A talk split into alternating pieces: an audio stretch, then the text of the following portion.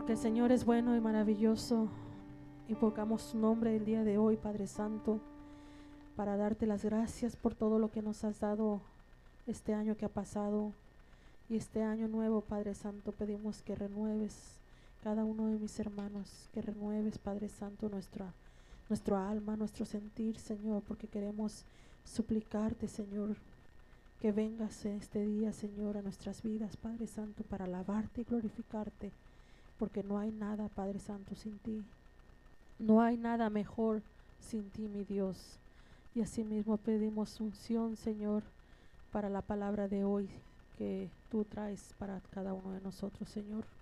Que nuestro corazón esté dispuesto para aceptarlo y para poder hacer cambios, Señor. Bendice, Señor, y sigue ungiendo a nuestro pastor el día de hoy y todos los días, Señor, en el nombre de Hijo Jesucristo. Amén. Amén.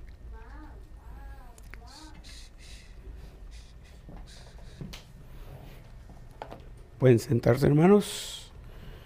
Gracias al Señor por otro, otros hermanos que ya pudieron regresar hoy, pero todavía tenemos viajeros, ¿verdad?, que no regresan. Uno de ellos es mi esposa, que llega hasta esta noche a la medianoche por ahí va a estar llegando, pero ya viene. También la familia del hermano Manuel, sabemos que están por allá en, Rosarito todavía y creo que este día vienen de regreso también. Así que esperamos que ya para el próximo domingo ya los tengamos a todos. Ahora ya saben que estamos en el 2023, ¿verdad? No, sé si les, les, está pasando, pero este es el tiempo cuando uno hace el 2 y después le hace otra colita porque se acuerda que es 3, ¿verdad? Eh, se equivoca uno, pero el próximo domingo que vengan ya todos, para que sepan, ya vamos a estar en 15 de enero, ya es medio mes. Entonces el tiempo se va bien rápido. Corren los días. Y un tiempo estábamos hablando, un día estábamos hablando con mi papá. Cuando nos juntamos con mi papá solo se habla de ministerio, de Biblia, de iglesia. No hay otros temas ahí con él. y, este, el análisis de él sobre lo que está pasando en el mundo hoy día, lo cerró al final y me dijo, mira, con esto te digo todo. El tiempo se va rapidito, rapidito, rapidito. Y dice la Biblia que en aquel tiempo los días serán acortados. Para nuestro mismo beneficio, Dios permite que el tiempo se vaya yendo más rapidito. Así que ya sabemos, Cristo está pronto. ¿verdad? Él va a venir de nuevo. Así lo prometió y va a venir. Él antes dijo que iba a venir al mundo y vino. Y ahora se fue al cielo y dijo, voy a regresar. ¿Y qué creen? Va a regresar. Eso va a ser así. Ahora lo que sucede es que cuando Él vino al mundo, vino con la idea de plantar la iglesia, establecer su iglesia. Y lo hizo, él cumplió su misión. So, juntó ese grupo de, siervos que él iba a usar y se habla de 12 discípulos. Pero cuando yo digo siervos, incluye también siervas, porque había un buen grupo de mujeres. Y no es que tenga que ver algo con feminismo lo que estoy diciendo yo, es simplemente que ahí está en la Biblia. Y hablamos de, de que Jesucristo llegó a este mundo, pero en su viaje a este mundo, a través del tiempo, usó mujeres en el camino. Y mujeres que eran, no eran consideradas dignas. Hablábamos la vez pasada que, utilizó a Rahab, porque por Rahab pasó la semilla mesiánica. Y Rahab, que era? Era una prostituta. Y tenía un burdel, tenía en su casa un centro de prostitución. Y ella vino a ser el medio por el que Cristo pasó. Más adelante nos encontramos con Ruth, una moabita. No era del pueblo judío, pero Dios no tenía planes con el pueblo judío. Iba a venir a salvar al mundo a través del pueblo judío. La semilla mesiánica pasó por Ruth. Y cuando Cristo vino a este mundo y estuvo presente aquí físicamente, él se centró mucho en mujeres. Le era necesario pasar por Samaria porque allí se encontró con la samaritana. Y dice, llama a tu marido. Pues no tengo marido. Bien lo has dicho, porque has tenido cinco y el que ahora tiene no es tu marido. No quiere decir que ella no se estaba acostando con el de ahorita, sino que la palabra marido que se usa es cinco veces se había casado. Legalmente estuvo casada cinco veces y con el que estaba ahorita no se había casado todavía. Pero la samaritana se convirtió a Jesús en este momento, creyó en él y fue a predicarle a todos los samaritanos, incluyendo hombres, y los hombres vinieron a ver si era cierto lo que decía, y era cierto. Cuando Cristo se levantó de la tumba, cuando resucitó, los primeros que la vieron viva no, vivo no fueron los discípulos, fueron las mujeres. ¿Y qué les dijo él a las mujeres? Vayan y prediquen que ya resucité. ¿Quiénes fueron las primeras mensajeras? Fueron mujeres. Es más, llegaron a predicarle a los discípulos. Resucitó el Señor y no les creyeron porque eran mujeres. Hoy día hemos estado hablando de mujeres, ¿no? En el estudio, aunque el tema era para los hombres. Por eso precisamente teníamos que hablar de las mujeres. ¿no? Y venía por mi mente cuando llegó la pregunta de, mujeres en plural. Y aunque la clase nos llevó a que no, una mujer nomás, ¿verdad? No se les olvide que en ese tiempo los hombres tenían más que una mujer. Y que la manera plural que se dice el versículo podría aplicarse a esas personas que tenían más, que habían casado hasta con cuatro mujeres. Y el reto era que si están casados con ellos, que las amen como Cristo amó a la iglesia a las cuatro. Y nosotros no podemos ni con una. Y había que amar a las cuatro. Sí. Sí, acuérdense, y yo me metí en esto una vez porque estaba estudiando los requisitos de un diácono y de, los ancianos. Y ahí hay una frase que dice, marido de una sola mujer.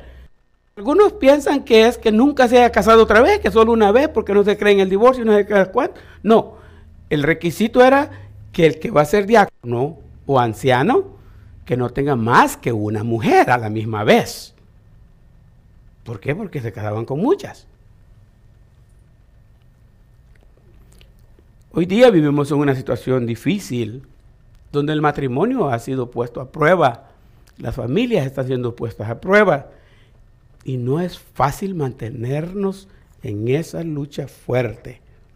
Siempre nos debilitamos y algunas veces hasta sentimos que vamos a flaquear completamente. Pero hay un reto grande, hermanos. Yo tengo esto en mi mente bien metido.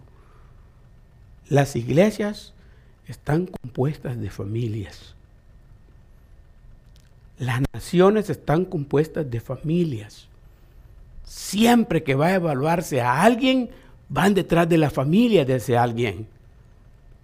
Y el enemigo ha tratado de destruir la familia porque así destruye las naciones y así destruye las iglesias, que es su foco principal. Por eso es que este año tenemos que tener un gran énfasis en familia. Tenemos que hablar bastante de familia. Pero como iglesia tenemos que estar bien sólidos. Tenemos que estar comprometidos nosotros, conocer exactamente lo que es. Me gusta que el slide que puso aquí, eh, promoviendo las reuniones de los días viernes, acuérdense que es la manera que nosotros podemos nutrirnos. ¿sí? Solo, solo piensa en esto. Este es el alimento espiritual que tenemos nosotros. Y nos reunimos aquí cada domingo. Y si usted viene cada domingo, ¿cada cuánto está comiendo? Cada vez, una vez a la semana, cada domingo. Físicamente trate de hacer eso. No coma hoy y espérese a comer hasta el otro domingo a ver cómo le va ya saben lo que pasa, ¿no? Yo no puedo ni saltarme el almuerzo. Ya me voy a saltar todos los días sin comer. No puedo. Pero espiritualmente hemos llegado a pensar que sí podemos sobrevivir con una vez que nos reunamos cada domingo. El domingo.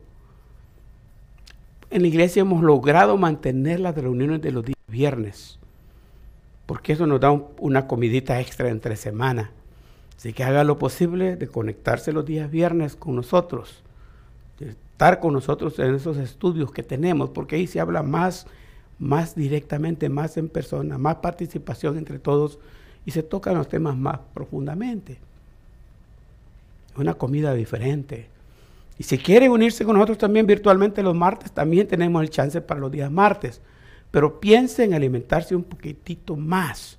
Incluso el viernes estábamos hablando con el hermano Bill de la necesidad que hay hoy día de tener home churches, le dicen en inglés. Iglesias en casas, estudios en las casas. Piensen si eso es una posibilidad, nosotros lo hacemos. Mire, no estamos hablando de que en su casa va a estar el culto de hoy. Todos nos vamos a la casa del hermano y no cabemos. Y no porque somos muchos, sino porque en las casas estamos reducidos. Pero si no puede venir a la iglesia, hagamos un estudio en su casa. Y no invite a los hermanos de la iglesia. No se prepare, no prepare ninguna comida porque eso le va a dar más estrés. Solamente invite unos dos o tres vecinos del lado y con ellos tenemos el estudio bíblico. Pero hay que buscar la manera de alimentarnos un poquitito más entre semana. Eso me llevó a mí a trabajar en este tema porque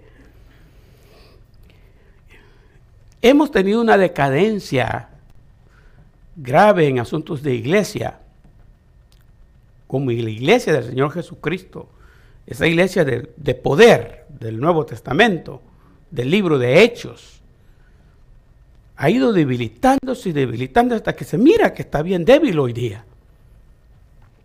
A veces llegamos a sentirnos nosotros los que estamos aquí firmes, incapaces de hacer algo más. Y pueda que sea yo.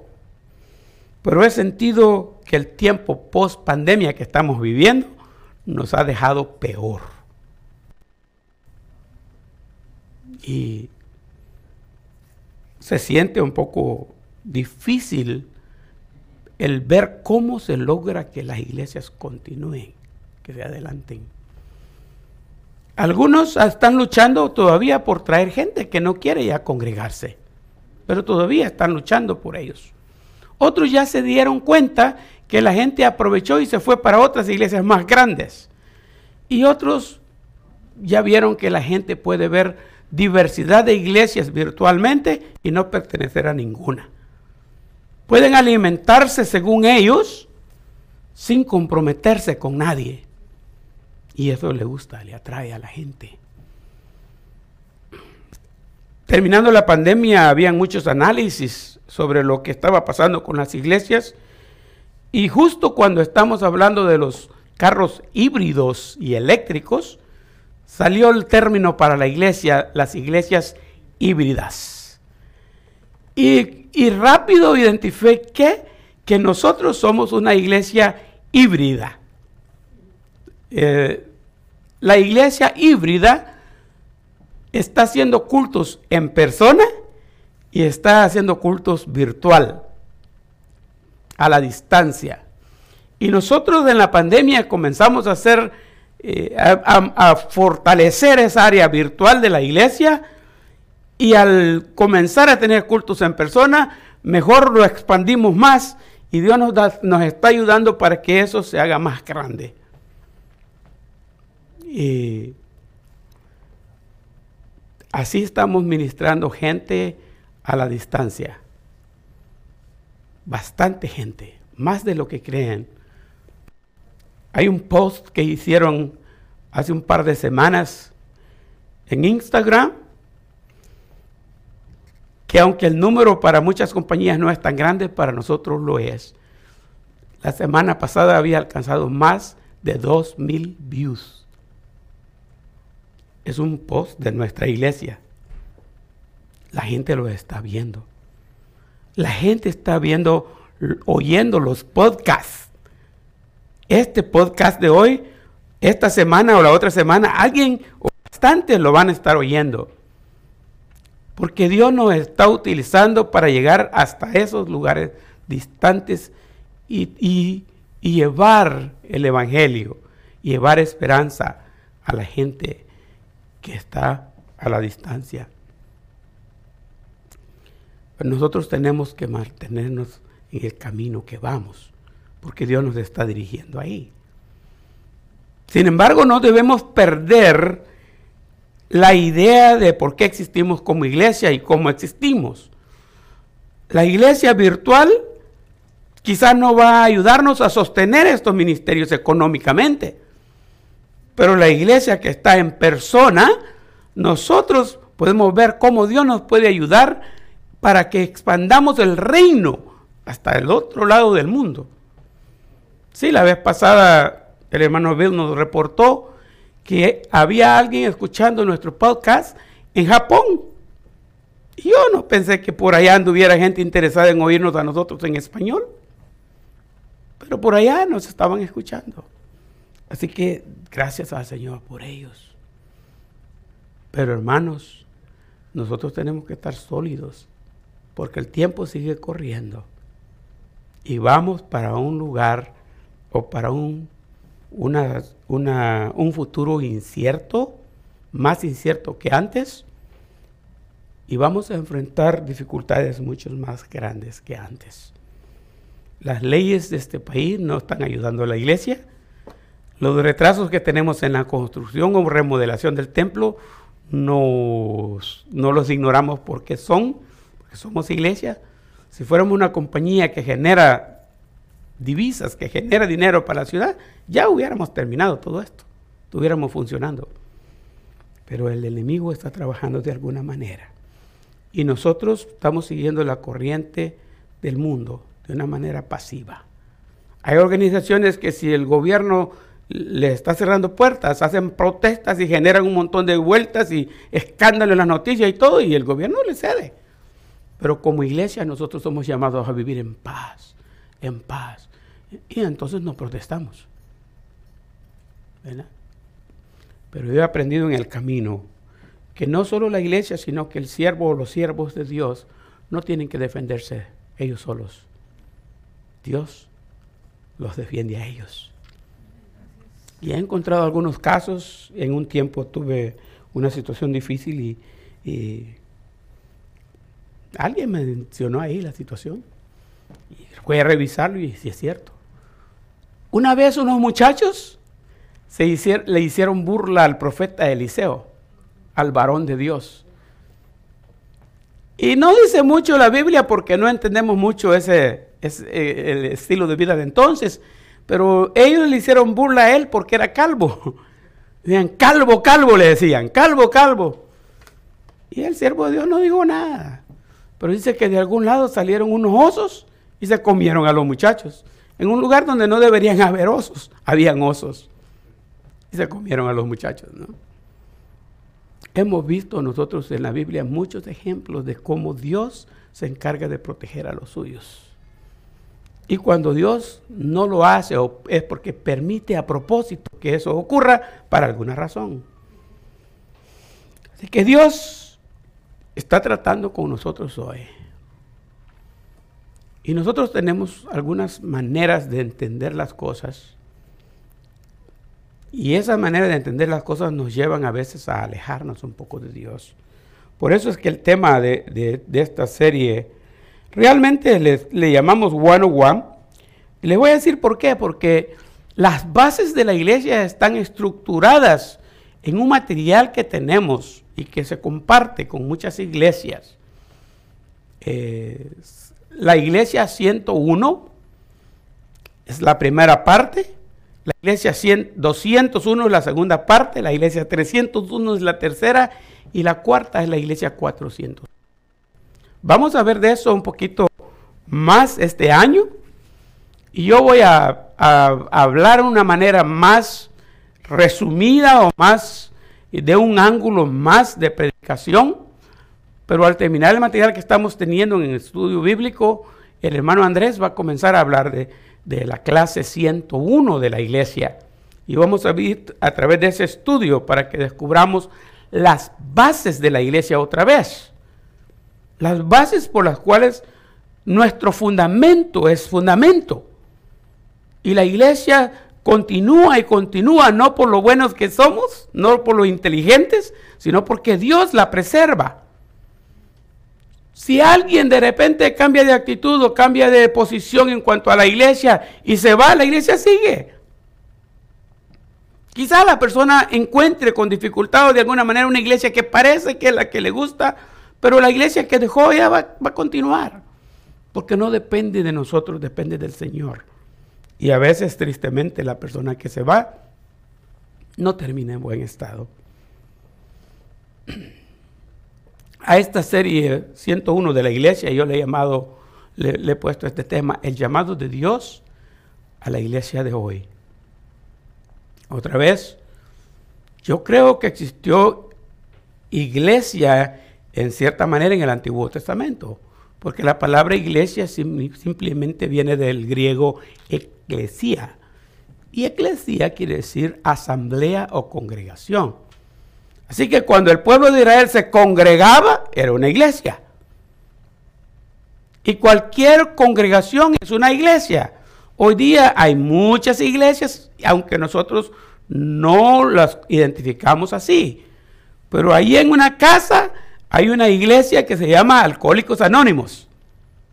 Es una congregación, es una asamblea son una iglesia. Pero nosotros pensamos que la iglesia solo somos nosotros y que esos grupos no son iglesia. Pero el término significa asamblea o congregación.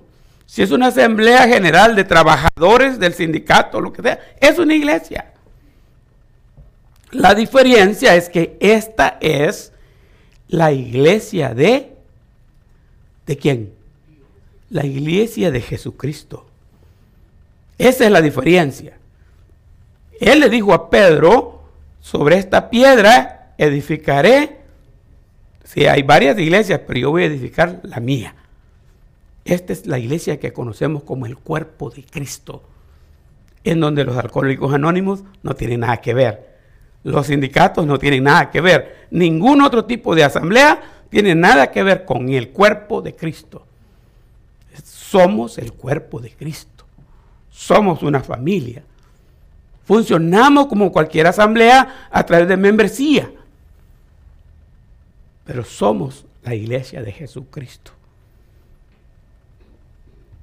Entonces, Cristo llamó a los discípulos, formó su iglesia. La iglesia de Jesucristo, Cristo la llamó, la, congregó y les envió el Espíritu Santo y les dio el poder. La iglesia de Jesucristo caminó a través de los 18, 19, 21 siglos tenemos ya.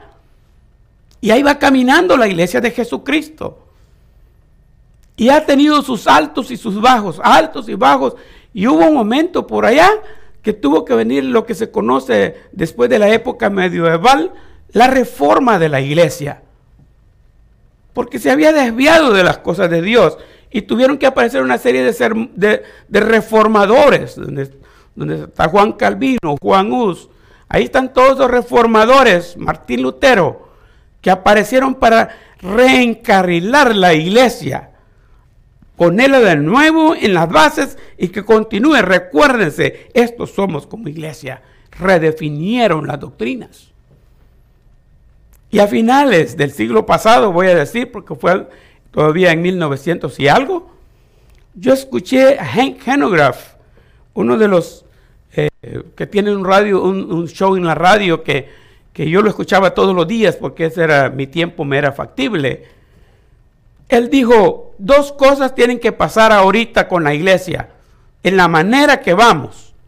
Nos estamos desviando del propósito real y las bases las estamos dejando de lado. Dos cosas tienen que pasar en estos días. Una, o Cristo viene y la segunda, o ocurre otra reforma de la iglesia. Se necesita con urgencia que la iglesia sea reformada si Jesús todavía no viene. ¿Por qué? Porque las bases fundamentales se están quedando de un lado. Yo no sé si Dios puede levantar otro Martín Lutero. Yo creo que lo hace. Por lo que yo veo como que no estamos para reforma, más estamos para la gran tribulación. Más estamos para que el anticristo aparezca. Y cuando eso ocurra yo no lo voy a ver, porque Cristo va a venir antes que Él y me va a quitar de aquí. La iglesia del Señor Jesucristo será librada de la ira venidera. Es una promesa que está ahí. Entonces, ¿qué está pasando con nosotros hoy? ¿Qué quiere Dios que nuestra iglesia o que la iglesia de Jesucristo haga hoy? Porque cuando hablo así, aunque me dirijo a ustedes aquí como personas y quizás los que están eh, pendientes de nosotros virtualmente, realmente es en general el cuerpo de Cristo que está pasando por esa crisis. Si antes yo podía ver lo que está pasando en El Salvador, es diferente de lo que está pasando en Estados Unidos, porque yo voy a El Salvador y miro cómo está, y vengo a Estados Unidos y miro las cosas diferentes. Yo podía ver eso antes, cuando recién vine a este país y podía diferenciar entre hacer ministerio en el país donde yo lo hacía antes, en El Salvador, y venir a Estados Unidos y encontrarme con un ambiente totalmente diferente y decir, ¿cómo hago el ministerio aquí? Porque no es igual. El ambiente, el medio ambiente en que la gente vive es diferente. Pero ahora me doy cuenta que en todo el mundo estamos iguales. Y no hemos mejorado, hemos empeorado. Eso es lo más preocupante. Entonces, el llamado de la iglesia de Dios, yo las puse estas, las puse en base a pregunta. ¿Será que el llamado de, Dios a la iglesia de hoy tiene que ver con lo que la iglesia ha perdido su primer amor? ¿Será que el llamado de Dios a la iglesia de hoy tendrá que ver con que está siendo perseguida por las leyes, por los sistemas, por todo, y la iglesia está siendo apretada y está sufriendo de esa situación difícil? ¿Será que la iglesia del Señor está siendo tolerante con el pecado? Y Dios tiene que hablar con la iglesia. ¿Por qué? Porque estamos tolerando el pecado como iglesia. ¿Será que la iglesia del Señor ha perdido su pureza doctrinal? Sí, yo todavía viví bastante de lo que es doctrina, me formé con doctrina. Desde niño me empapé de doctrina. yo aprendí a definir los términos santificación. ¿Qué es la santificación? ¿Cómo existe? ¿Cómo funciona en el cristiano? O los términos justificación. Yo podía estudiar de cualquier la santidad y definir bien todos esos temas que tienen que ver con la sana doctrina y doctrina fundamental de la iglesia, pero son temas que hoy casi no se oyen. Y se oyen solo un así, una, un polvorito nomás y ya. Pureza doctrinal se ha perdido porque no se habla de doctrina. Y no se habla de doctrina porque a eso la gente le tiene miedo me impactó mucho una pareja que una vez nos visitó en, la iglesia un miércoles en la noche. Y yo como pastor siempre hago esas preguntas que, creo que son claves al final de la reunión. Después del estudio bíblico, yo me acerqué a ellos dos a saludarlos y a darles la bienvenida. Y me di cuenta que andaban buscando iglesia y le dije yo, si quieren conocer una iglesia un poco más grandecita, y tener un culto más alegre y, estar en un ambiente mejor, visítenos el domingo. El domingo a esta hora tenemos el culto ah, y viene más gente.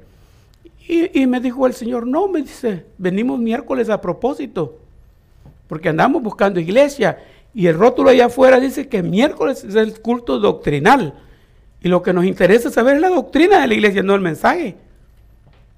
So, para conocer qué tan buena es esta iglesia, tenemos que saber qué es lo que enseñan como doctrina. Y el interés estaba en conocer la doctrina, no en escuchar un mensaje. Porque la nutrición viene de conocer esos detalles. Pero la iglesia ha perdido esa parte. ¿Será por eso que Dios está llamando ahora? La última línea dice, ¿Será que Dios está llamando a la iglesia porque se le está cayendo? Está por el piso. Ya no tiene fuerzas. ¿Mm? Sí, es difícil cuando uno pierde las fuerzas físicas, ¿no? Sin querer, queriendo, voy a decirlo, el jueves que que tenía cita al doctor. Cuando salí del doctor, salí con cuatro vacunas. Me pusieron dos aquí y dos aquí. Y entonces, no iba pensando yo. Sabía de una, pero no de las demás. Pero esta es cada 10 años y te toca hoy, me dijo. ¿ah? ¡Bum! El asunto es que yo las citas al doctor las hago siempre en el break que tengo en el trabajo. Y vine del trabajo solo a eso y fui de regreso al trabajo. No, hombre, ustedes se dieran cuenta cómo andaba de mis brazos y tenía que jalar a un equipo pesado.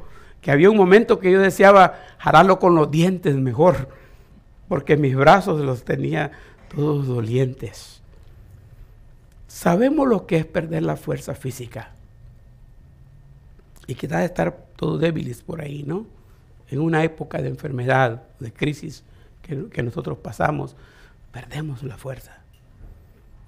Y pareciera que la iglesia del Señor Jesús ha perdido la fuerza. Y como que necesitamos una vacuna de esas que dan energía. Y ¡boom! Hay que levantarse de nuevo, hay que seguir adelante. ¿Por qué? Porque Cristo no ha venido. Y la reforma todavía no ha llegado. Y quién sabe, Dios quiere que nosotros seamos los reformadores. Pero hay que hacer algo. La cita que tengo ahí, Efesios 2, eh, perdón, Efesios 5, 1 y 2, dice así. Pablo hablando dice, sed pues imitadores de mí, imitadores de Dios, perdón, como hijos amados. Andad en amor como también Cristo nos amó y se entregó a sí mismo por nosotros, ofrenda y sacrificio a Dios en olor fragante.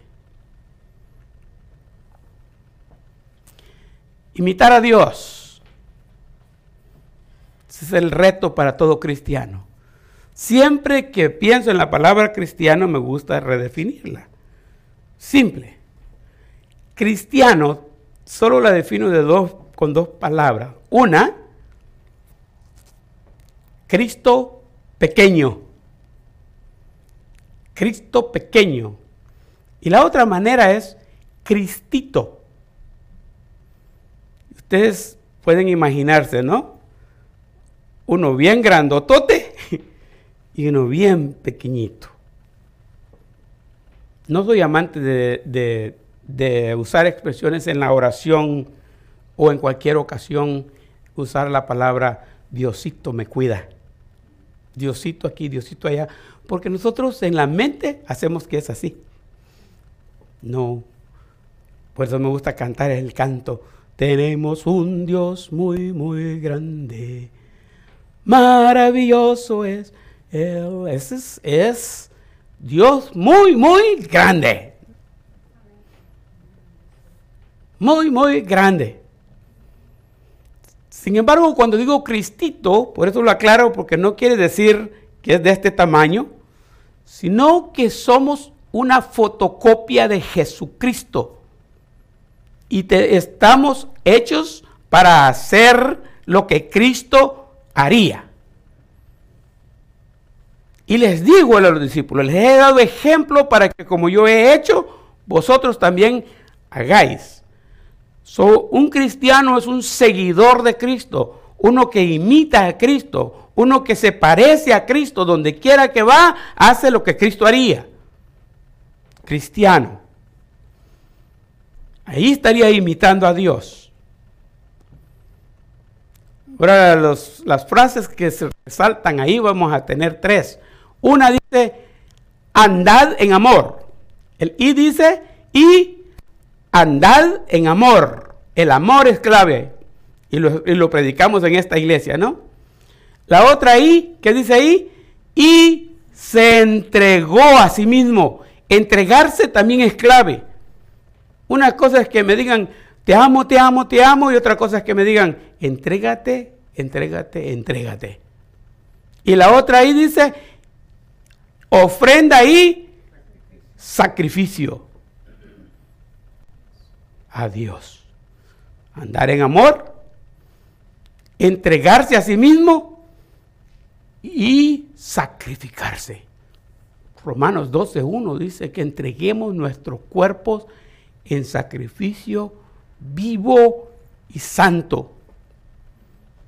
Físicamente que nos entreguemos, no estamos hablando espiritualmente. Así que es importante para la iglesia de hoy regresar a esas bases del amor, a las bases del compromiso y entrega y a las bases del sacrificio. Porque vivimos en un mundo que nos ha enseñado de muchas comodidades y nos gusta todo lo fácil sin tener que hacer mucho. Mm. El otro día estaba oyendo ese ruidito que por un tiempo como no, no me caía nada bien. ¿Saben que cuando comenzó el, el internet, la compañía se llamaba AOL? Y no, no es hablar mal de ellos, ¿verdad? Pero ¿cómo costaba conectarse al internet, no? Estaba haciendo un ruido, un ruido. Y ese ruido duraba un buen tiempo hasta que al finalmente día no pudo conectarse. Ya empezaba de nuevo hasta que finalmente entraba al internet uno. No, hombre, sí, una de las cosas porque me gusta la tableta porque le digo clic y ya estoy en el internet. Ah, tremendo, tremendo. La comodidad es la que a nosotros nos gusta. Y lo mismo ha pasado en la iglesia. Nos gusta estar cómodas. Las sillas cómodas que me saluden bien, que me traten bien, que me atiendan bien, todo esto, que me muestren, que me aman. Pero hay una parte que tiene que ver con entrega, que tiene que ver con compromiso, y ese compromiso es el que evitamos. Yo sí ayudo, pero no me comprometo en nada. Yo sí ayudo, pero avísenme, yo, yo voy a ver si puedo. Pero no hay una, una, una dedicación y una firmeza en decir, sí, cuente conmigo. Y si llega el momento y dice, sí, sí, cuente conmigo, y llegó la necesidad y dice, ay, no pude, pastor. No pude hacerlo. ¿Por qué? Ay, es que era la hora de la novela. No hay sacrificio. No quiere sacrificar el televisor, no quiere sacrificar eh, la ida al parque, no quiere sacrificar por las cosas de Dios. No. La prioridad mía no son las cosas de Dios. Eso tiene que ver con sacrificio, tiene que entregarse a la Dios, tiene que ver con sacrificio. ¿Ya? Por un pequeñito descuido, los hermanos que practican la alabanza vinieron una hora más luego ahora. Pesado de bastante más temprano para estar temprano en la iglesia, ¿no? Pero hay que hacerlo. Hay que atender la iglesia, hay que venir más temprano los que estamos encargados hay que sacrificarnos. Pero estoy hablando en cosas suavecitas, hay cosas que son más serias y tenemos que disponerlas para el Señor. Hay una cosa que me impactó bastante, leí entre los recursos que estaba buscando para este sermón hace un par de semanas, me encontré con esta historia. La escribí ahí, yo sé que va a ser difícil para ustedes leerla, pero yo se la voy a leer yo se la voy a leer. Este señor, eh, tengo mucho tiempo de estudiar de él y no sabía esta parte. John Harper nació en una familia cristiana el 29 de mayo de 1872. Se hizo cristiano, cristiano 13 años después y a los 17 años ya había empezado a predicar. Recibió capacitación en la misión bautista pionera y en 1886 plantó una iglesia, conocida ahora como Iglesia Harper Memorial, la cual comenzó con 25 adoradores, pero ya había crecido hasta 500 miembros cuando él salió, 13 años después. Harper, recién nombrado pastor de la iglesia Moody en Chicago, viajaba en 1912 en el Titanic con su hija de seis años.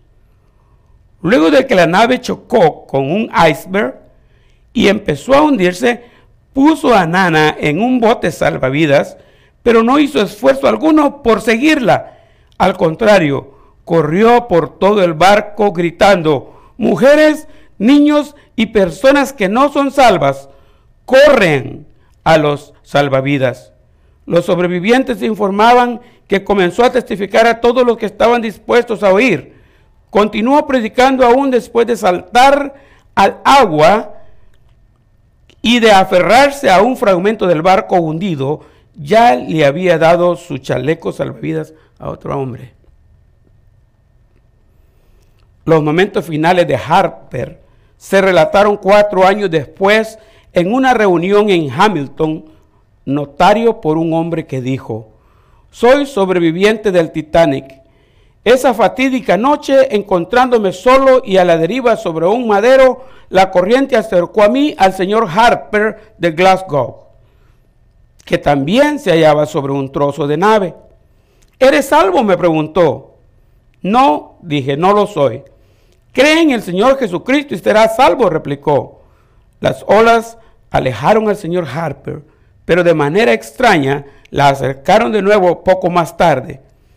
¿Eres salvo? preguntó de nuevo. No dije, sinceramente no puedo decir que lo soy. Cree en el Señor Jesucristo y serás salvo, volvió a decir.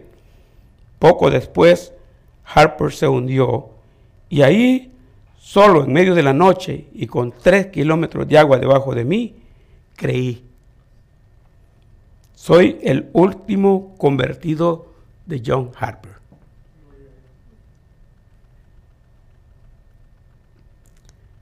A mí me impacta esta noticia. Qué pasión la de este hombre por predicar el Evangelio. Aún en sus últimos segundos de vida, está preocupado por que alguien más crea y se salve. Y yo creo que nosotros tenemos que poner más esfuerzo en que las personas se salven. ¿Tiene usted alguien cerca que quisiera que se salve? Tenemos que hablar de Jesucristo como iglesia. El llamado de Dios tiene que ver con el amor. ¿Se acuerda que decía? Andad en amor. Apocalipsis 2, 1 al 7. Ahí se narra la historia de Dios hablando bajo el nombre Jesús, voy a decir porque en el capítulo 1 es Jesús el que se identifica, el Salvador de la humanidad. Y escribe a siete iglesias. Y a la iglesia de Éfeso es la primera que le escribe y le habla del amor. En el versículo 1 encontramos la descripción de Jesús. El versículo 1 dice así, escribe al ángel de la iglesia en Éfeso, el que tiene las siete estrellas en su diestra, el que anda en medio de los siete candeleros de oro, dice esto. ¿Quién es el que habla? Le habla al ángel. ¿Quién habla? El que tiene las siete. ¿Quién habla? El que anda entre los siete candeleros. Estamos hablando de que Él tiene las siete estrellas. Y no es un tiempo propicio para mí para profundizar en Apocalipsis. Pero así le voy a sumarizar. Las estrellas hablan de autoridad. Él tiene el poder. Él es el que gobierna. Las siete iglesias que están ahí, Él las gobierna. El que anda en medio de los siete candeleros, Él no solo es el que manda, sino el que se pasea, así como las autoridades se dan sus rondas y revisan cómo está todo. Yo estoy seguro que la presencia de espiritualidades hay aquí, en este lugar. Estoy seguro que hay espíritus de demonios que no pueden controlar a los que somos hijos de Dios pero pueden hacer que nos dé sueño, para que en este momento que debemos estar despiertos estemos durmiendo. O pueden hacer que nos distraigan a través de notificaciones en el teléfono, de lo que sea, para que no, pongamos concentración en lo que está pasando. Pero debe estar seguro usted que el Espíritu Santo está en nosotros y está con nosotros. Eso dice Jesucristo. Entonces no solo mora en mí, y en ustedes individualmente el Espíritu mismo de Dios, sino que Él se pasea entre nosotros aquí. Piense por un momento, cuando nosotros estamos en un lugar inadecuado o estamos haciendo algo que no es tan sano, que no es tan bueno, lo primero que tenga en su mente no es alguien me está viendo por allí. Aquí está el Señor. Y esa es la historia que me impactó a mí, de mí mismo, voy a decirlo. Yo salí de mi casa como a los 15 años, de una iglesia bien controladora, de líderes bien legalistas, que si a la hora de estar orando yo abría los ojos y miraba así, en esta puerta que salía de la calle estaba un, un anciano y me decía, cierra los ojos y como yo ya sabía que ahí estaba él, miraba para atrás, allá estaba el otro que me decía lo mismo. Cierra los ojos, porque tenían ellos, eran vigilantes de quién estaba o no estaba en el culto. Y esa vez yo agarraba dos buses para llegar a mi lugar donde vivía, en el trabajo. El domingo venía del templo, venía de la iglesia, del templo Peniel en Santa Ana. Agarraba un bus y me bajaba en cierta carretera principal y allí esperaba el otro bus que iba para allá. Los buses venían bien llenos, llenos. Y ahí en la parada de buses estaba lleno de gente. Y nadie me conocía. Y un señor a la par mía, con un gran estilo de esos que dicen que provocan, a mí no me pasó eso, pero esa vez sí sacó una cajetilla de cigarros y, se, y agarró el cigarro y lo prendió a la par mía. Y en mi mente rápido pasó, ¿qué se sabe fumarse un cigarro? Acuérdense que yo soy teenager, ¿no? El tiempo de las meras curiosidades. Y ese cigarro debe estar bueno porque se mira que lo está saboreando. Pero yo nunca he podido probar un cigarro, no me han dejado. Pero mi papá no está aquí. Y el hermano Francisco tampoco. Y el hermano Jaco tampoco. Don Camilo vive lejos de aquí. Nadie me está viendo. De los que me miran aquí, nadie sabe quién soy yo. Y entonces, yo pensé por un momento, dije, aquí estoy solo. Y esta es mi chance de, tomarme, de fumarme un cigarrillo. Y ya venía en mi mente maquinando cómo iba a hacer para conseguir uno. Vino el bus de la persona que estaba fumando su cigarrillo y él iba en otra dirección y agarró otro bus. Yo tenía que quedarme ahí. El bus iba lleno y medio paró y él se colgó de la puerta, porque así se hace en El Salvador. Se colgó de la puerta y puso el pie ahí y con la otra mano no se podía agarrar porque tenía el cigarrillo y lo tiró. ¿Y dónde creen que cayó el cigarrillo? Cayó a la par de mí, ahí. Yo que quería el cigarro, ¿verdad? Y que, estaba pensando cómo lo conseguía. Dios, el diablo me lo proveyó ahí nomás. Prendido el cigarro, ni se apagó. Y lo agarré. No hallaba ni cómo ponérmelo en el dedo. No encontraba cómo era que yo miraba que lo hacían, pero no, nunca lo había hecho. Y cuando me lo iba a poner en la boca, vino a mi mente un coro que nos cantaban en la escuela dominical de niños.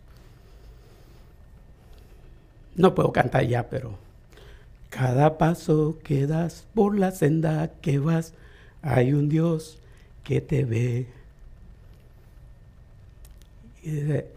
Dios te ve, Dios te ve, mira bien el camino donde vas. Dios te ve, Dios te ve, engañarlo jamás no podrás. Y, y con el cigarrillo ahí, Dije yo, don Camilo no está aquí, mi papá no está aquí, ninguno de los ancianos de la iglesia están aquí. Nadie se va a dar cuenta que yo fumé. Pero ¿quién sí está? Es Dios. Ahí está Dios. Y la iglesia de hoy se le ha olvidado que Dios está presente en todo tiempo, en todos lugares, donde quiera que yo me encuentre. Ahí está. Fue lo más cerca que llegué de probar un cigarro. Lo tiré y sí había visto cómo lo apagaban con el pie. Nunca mi boca ha sabido lo que es un cigarro. Y nunca mi boca ha sabido lo que es una cerveza, ni algo que tenga alcohol. Tal vez que las Tylenols. Porque siempre he pensado, hay un Dios que me ve. Ese es Jesucristo. Ahora, cuando describe la iglesia de Éfeso, así de pasadita, tenía un ángel. Y los teólogos están por ahí entre que si un ángel era literalmente un ángel, o si un ángel, porque dice al ángel, escribe al ángel, no dice escribe un ángel, sino que al ángel. También el término ángel era aplicable, o en este caso términos bíblicos, es aplicable a pastor. Y en la iglesia de Éfeso había un pastor. Y Dios se va a encargar y se va a comunicar con el pastor. Porque el pastor es el guía espiritual de la iglesia. Y entonces le va a decir al pastor lo que tiene que enseñar en su iglesia. Le va a decir al pastor lo que tiene que corregir en su iglesia. Le va a decir al pastor lo que tiene que felicitar en su iglesia algunos piensan que era a los pastores de las siete iglesias que escribió, al pastor de Éfeso, al de Esmirna, al de Sardis, al de Tiatira, que les escribió a todos individualmente según eran sus iglesias. Después que él había hecho su ronda, ¿se acuerdan? Él hizo su ronda por las iglesias de Éfeso. Y aquí está el análisis. Y este análisis se lo da al líder de la congregación. Sin entrar profundamente Éfeso era una ciudad famosa del mundo antiguo.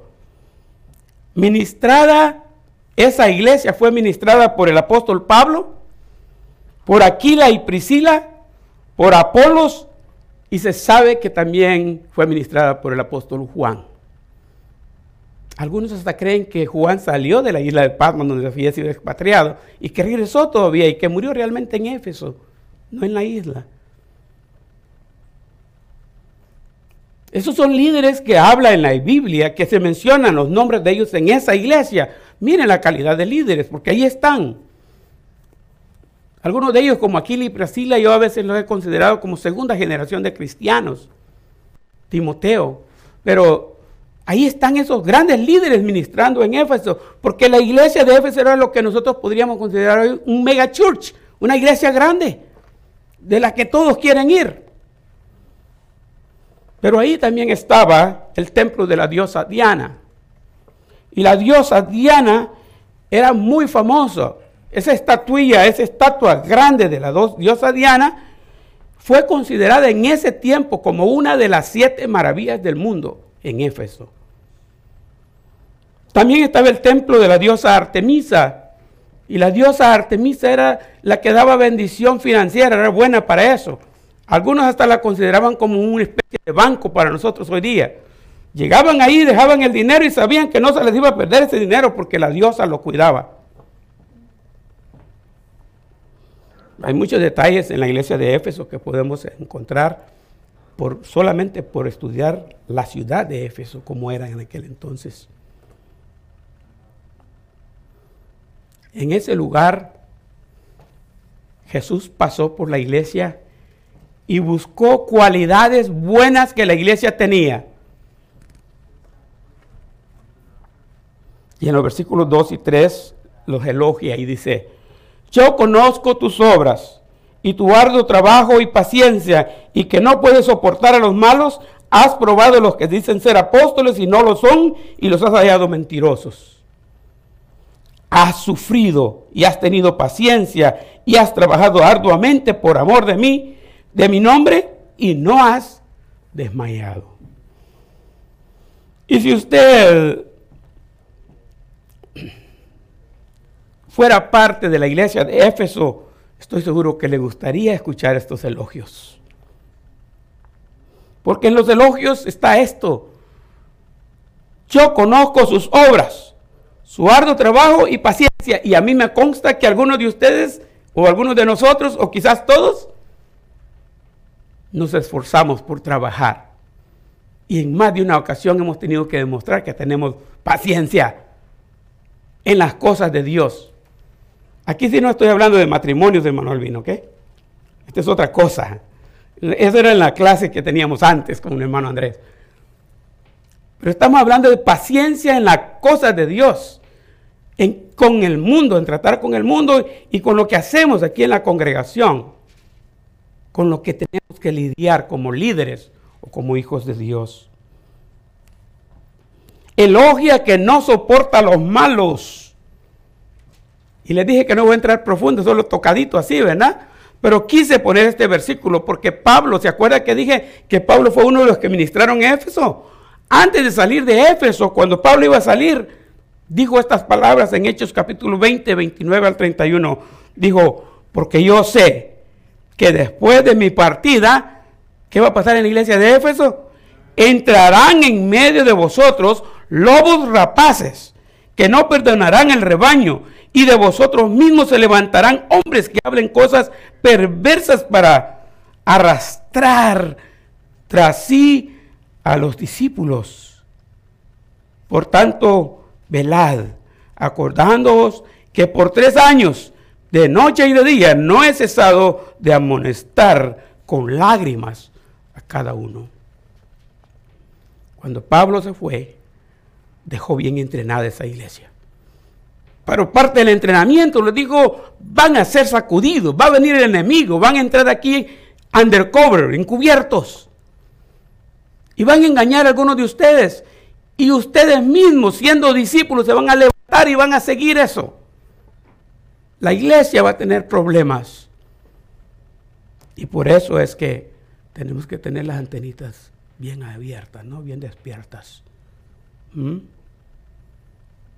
Cuando alguien entra que no conocemos, cierren la puerta. No, no es cierto. ¿Mm?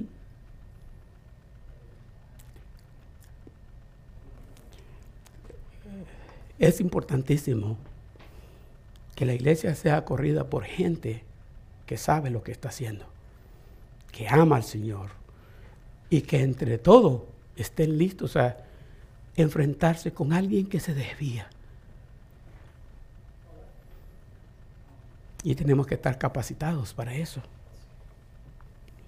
Pero hay una tercera cosa que Jesús elogia. Has sufrido y no has desmayado, desmayado por amor a mi nombre. Hace rato les dije que el viernes andaba desmayándome yo, ¿verdad? Pero eso era porque me dieron cuatro vacunas del mismo día. Eso no es lo que este pasaje dice. Desmayarse por amor al nombre de Dios. Eso es muy diferente. Por el amor de Dios, por amor a las cosas de Dios, no llegamos nosotros ni a aguantar un par de minutos más en la iglesia. Ya nos queremos ir y estamos viendo la hora y el pastor ya se tardó mucho y no sé qué cosa, porque no aguantamos. Y después decimos que sí sufrimos por la obra de Dios. Sí, porque debería estar viendo el partido ahorita, ¿no? no, no es así la cosa, ¿no? La iglesia de Éfeso sufría y Dios lo sabía y eso se los elogia. Y qué bueno fuera que todo lo bueno se diga y que no nos digan nada de lo malo. Pero ¿qué es lo que pasa? Jesús le va a hacer un reclamo a la iglesia. No solo tenía elogios, vino, pasó lista, hizo su revisión, ¿se acuerdan? Evaluó la iglesia y estas son las cosas buenas, pero aquí te van las malas. Sí, a mí no se me olvida cuando en el, en 2012 en El Salvador, a un chequeo físico de rutina, el doctor me descubrió que tenía diabetes. Y me dijo, usted es pastor, ¿verdad? Me dijo, sí, le dije yo. Usted está acostumbrado a decirle los pecados a todo el mundo, me dijo. Ahora es mi turno de decirle los suyos. como, sentí como que me dijo, sea ahí porque aquí le va. Y comenzó a leerme todo lo que el laboratorio decía y todo lo horrible que yo estaba tratando mi cuerpo, al punto que había llegado a tener, a desarrollar la diabetes. Y qué bueno, puede que ya la tenía por dos años atrás, qué bueno que no fue más peor. Y que unos diez años más tarde todavía estoy contando el cuento. Jesús también les dijo las cositas que tenía que reclamarles. Ahora, nos inflamos cuando nos dicen lo bueno y nos vamos hasta el piso cuando nos dicen lo malo. Comienza de esta manera. Pero, pero tengo contra ti que has dejado tu primer amor. Lo que Jesús reclama a la iglesia en el versículo 4 es que ellos han dejado su primer amor. ¿Qué significa esto? Tres cosas puse ahí. Uno, ellos alguna vez tuvieron un amor y ahora ya no lo tenían. Yo pienso en esto un momento. La iglesia primitiva, los primeros, antes del primer siglo, voy a decir así, la iglesia primitiva. Mira esa iglesia descrita en Hechos 2, del 41 en adelante, el 47. Es una iglesia que se miraba como una sola iglesia. Vendían sus propiedades y la traían a la iglesia. Y nadie decía ser suyo propio, nada. Y todos eran abastecidos porque dicen, y nadie tenía falta de ningún bien. Algunos dijeron, alguien dijo que eso era comunismo. Y yo le dije, no, ese no es comunismo. Está definido como comunidad, que es totalmente diferente de comunismo. En el comunismo le dan a usted una ración para la semana, le alcance o no le alcance. Pero en la comunidad no, dice que nadie tenía falta de ningún bien. Es diferente. Saciaban todas las necesidades en todos los aspectos. La iglesia tenía ese poder porque tenía el amor, el amor genuino de Cristo antes que fuera mancillado por la historia y por la experiencia. Ese amor se había terminado para finales del primer siglo. Y mire ahora cómo estamos. No podemos hacer algo así nosotros, estamos débiles. Y es la iglesia de poder que cuando estaban orando en qué lugar temblaba. Hmm. O esa iglesia que cuando estaban ayunando y orando audiblemente, literalmente se oía una voz del Espíritu Santo que les decía, apártenme a Bernabé y a Saulo para el ministerio que los he mandado. Sí, yo no oigo que el Espíritu Santo hable así ahora. Oigo gente que dice, Dios me habló, pero mentirosos son a veces. Son más falsos profetas. Pero ese amor, esa pasión, esa iglesia poderosa de aquel entonces se ha evaporado. Entonces Dios nos está llamando ahora. Y a la iglesia de Éfeso le está diciendo, has dejado tu primer amor. La otra cosa es, habían dejado su primer amor, aunque se veía bien externamente. Ay, esta palabra es eso que por dentro no los quieren, pero externamente sí los quieren yo rápido la conecté con hipocresía, ¿no? Nos vemos lindos aquí, ¿no? Algo como dijeron los hermanos en, el matrimonio ahora, ¿verdad? No, aquí en la iglesia manda él, pero en la casa mando yo. Para que aquí miren que todo está bien, pero allá en la casa es otra cosa, ¿verdad? No, es cierto, pero es un ejemplo, es que muchas veces eso es lo que pasa, que aquí somos angelitos, pero allá afuera somos demonios. ¿no? ¿Y qué dicen los vecinos o qué dicen los trabajadores, los compañeros de trabajo? Miran a Cristo a mí. Porque externamente parece que soy cristiano, pero internamente yo no. No sé, he tratado muchas veces el, asunto. Ustedes pueden decir sí con la cabeza, con, con, la boca y hacer no con la cabeza. Yo he practicado eso y no me sale. Yo cuando digo no le hago así, cuando digo sí le hago así. No tengo problema con eso. Pero si lo hago al revés, no me sale. Y he tratado de decir sí, haciéndole a la cabeza que no. Pero he descubierto en la iglesia que muchos hermanos me dicen, sí, pastor, sí, pastor, con mucho gusto, pero adentro había un rotundo no. Y lo que decían que iban a hacer eh, fue un fracaso, porque externamente no reflejaba lo que había realmente en el interior. En el interior. La tercera cosa es dejar su amor por Dios, dejar su amor los unos por los otros, o mejor dicho, ambos. Porque esta es la posición mía. Yo no puedo decir que amo a Dios si no amo a mis hermanos. Es más, para probar que yo amo a Dios, amo a mis hermanos. No hay otra manera de hacerlo. se me olvida que hay un tiempo que respetar, ¿verdad? Cierro aquí con esto. Lo que Jesús advierte. Versículo 5. El versículo 5 dice así. ¿Se acuerda? Pero tengo contra ti el reclamo, ¿no?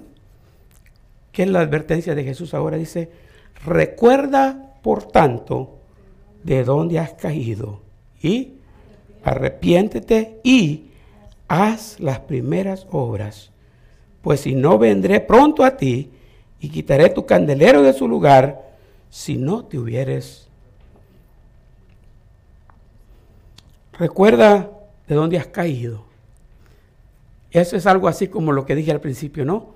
Volvamos a las bases fundamentales como iglesia. Volvamos a esas bases. Ese es el llamado de Dios para hoy.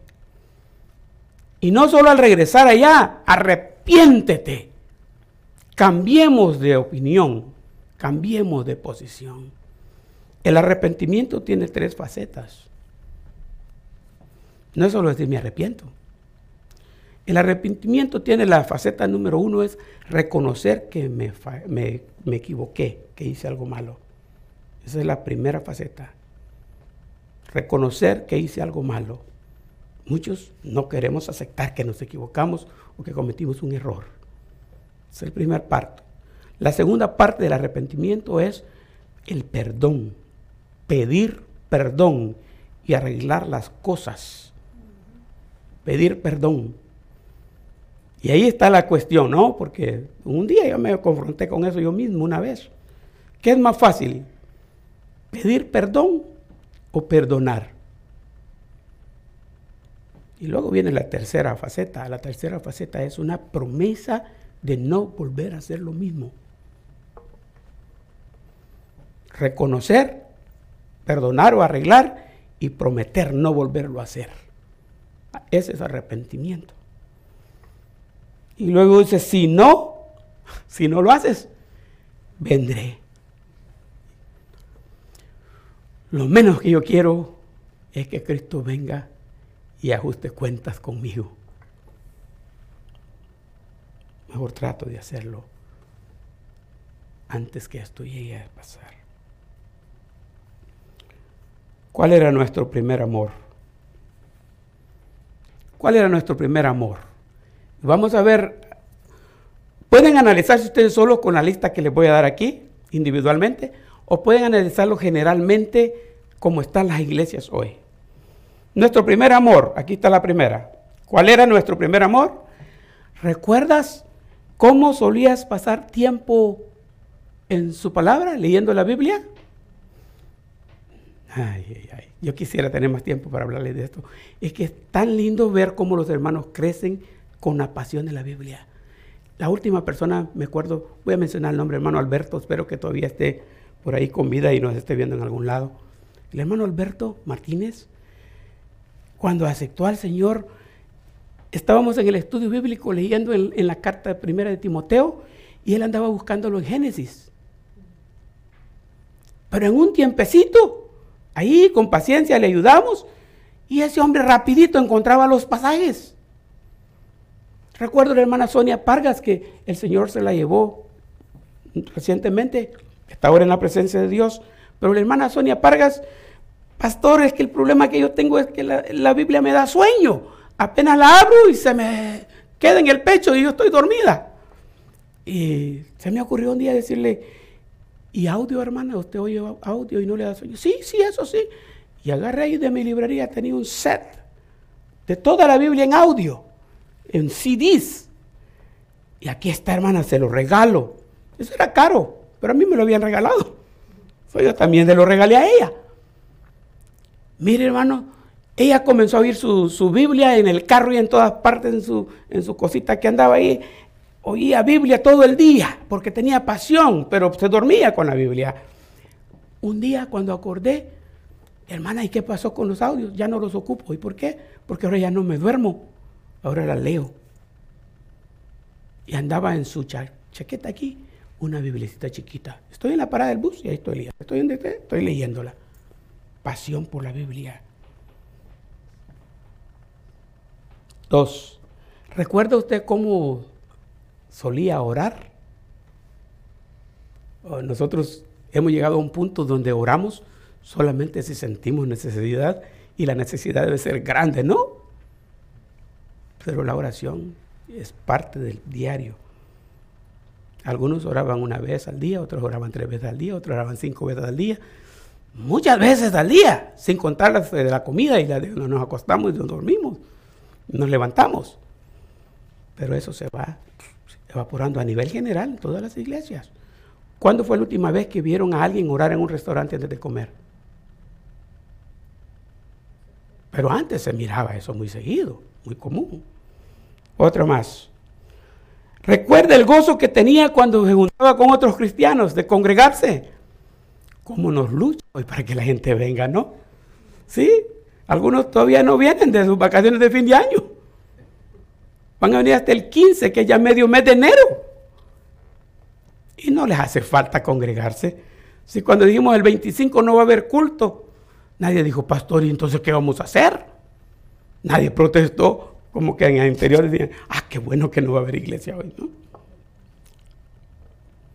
Uno más, porque la lista puede ser muy grande, ¿no? Pero uno más. Recuerda cuando se emocionaba, cuando le contaba a otros acerca de Jesús. Compartir el Evangelio. Esa pasión se ha terminado. Yo le aseguro, hermanos, que ahorita, si cada uno de nosotros en esta semana comenzamos a hablar de Jesucristo a los que nos rodean, para el domingo podemos tener invitados. Y quizás no solo invitados, quizás convertidos, como el John Harper que, que hablé hace un rato. Entonces, terminemos. El llamado de Jesús hoy es. Y yo quiero retarles a ustedes, hermanos, a que este año hagamos algo diferente. Aunque esto lo hemos estado haciendo quizás de una manera mínima, que lo hagamos mejor. Uno, que leamos la Biblia. Dos, que oremos. Tres, que nos congreguemos. Y cuatro, que le hablemos a otros del Señor Jesús. El evangelismo debe de estar en la lista. Ese es, acuérdense que en la serie que terminamos enfatizamos eso. Esa es la razón por la que existimos en este mundo, para predicar el Evangelio.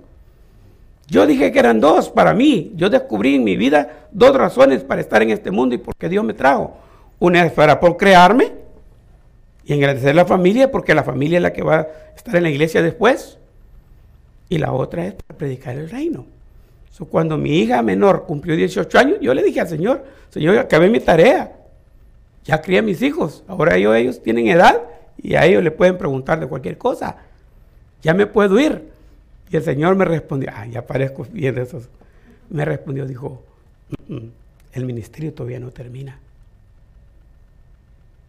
Y aquí estamos, predicando el Evangelio, porque ese es todavía uno de los propósitos por los que existimos. Cuando acabe mi obra, Él va a ya te puedes, ya puedes descansar. Pero mientras aquí estamos.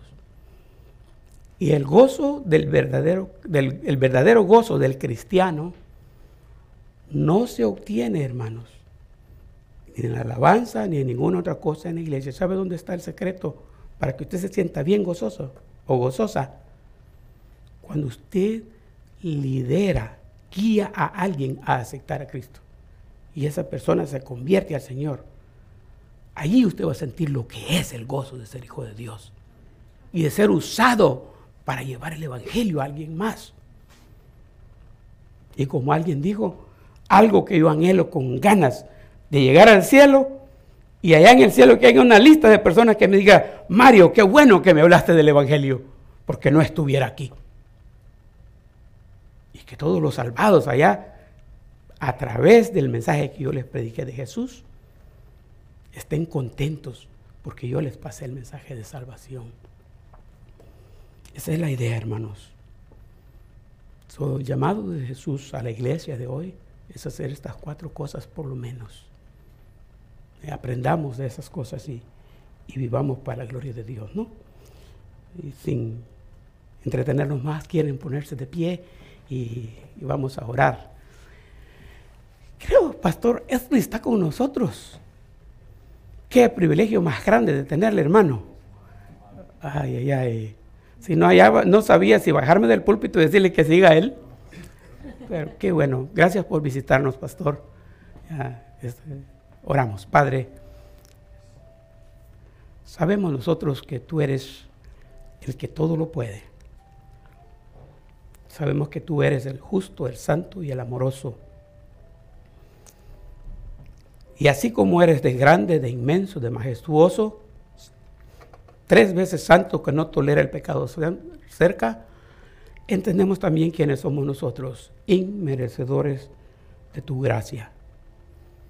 Por eso entendemos claramente que nuestra inmundicia fue curada por la sangre bendita de Jesucristo en la cruz del Calvario. Y que es así como nosotros venimos a ser hijos tuyos, santos, porque tú eres santo. Te agradecemos, Dios bendito por esta oportunidad que tenemos de ser hijos tuyos. A través de la historia, cosas que han pasado en la iglesia a nivel general, algunas a nivel local, lo que sea, Señor, tú has utilizado gente para preservar este pueblo.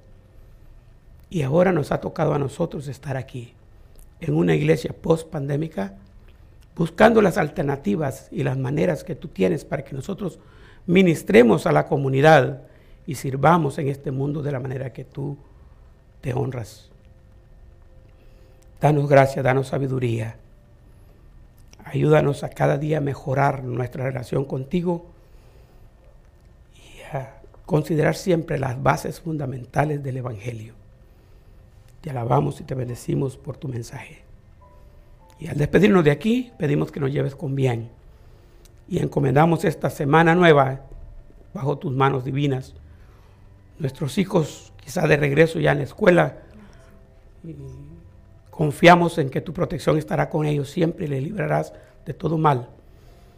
Gracias por cuidar de nuestros trabajos, por bendecirnos a través de ellos, proveernos el sostén de cada día.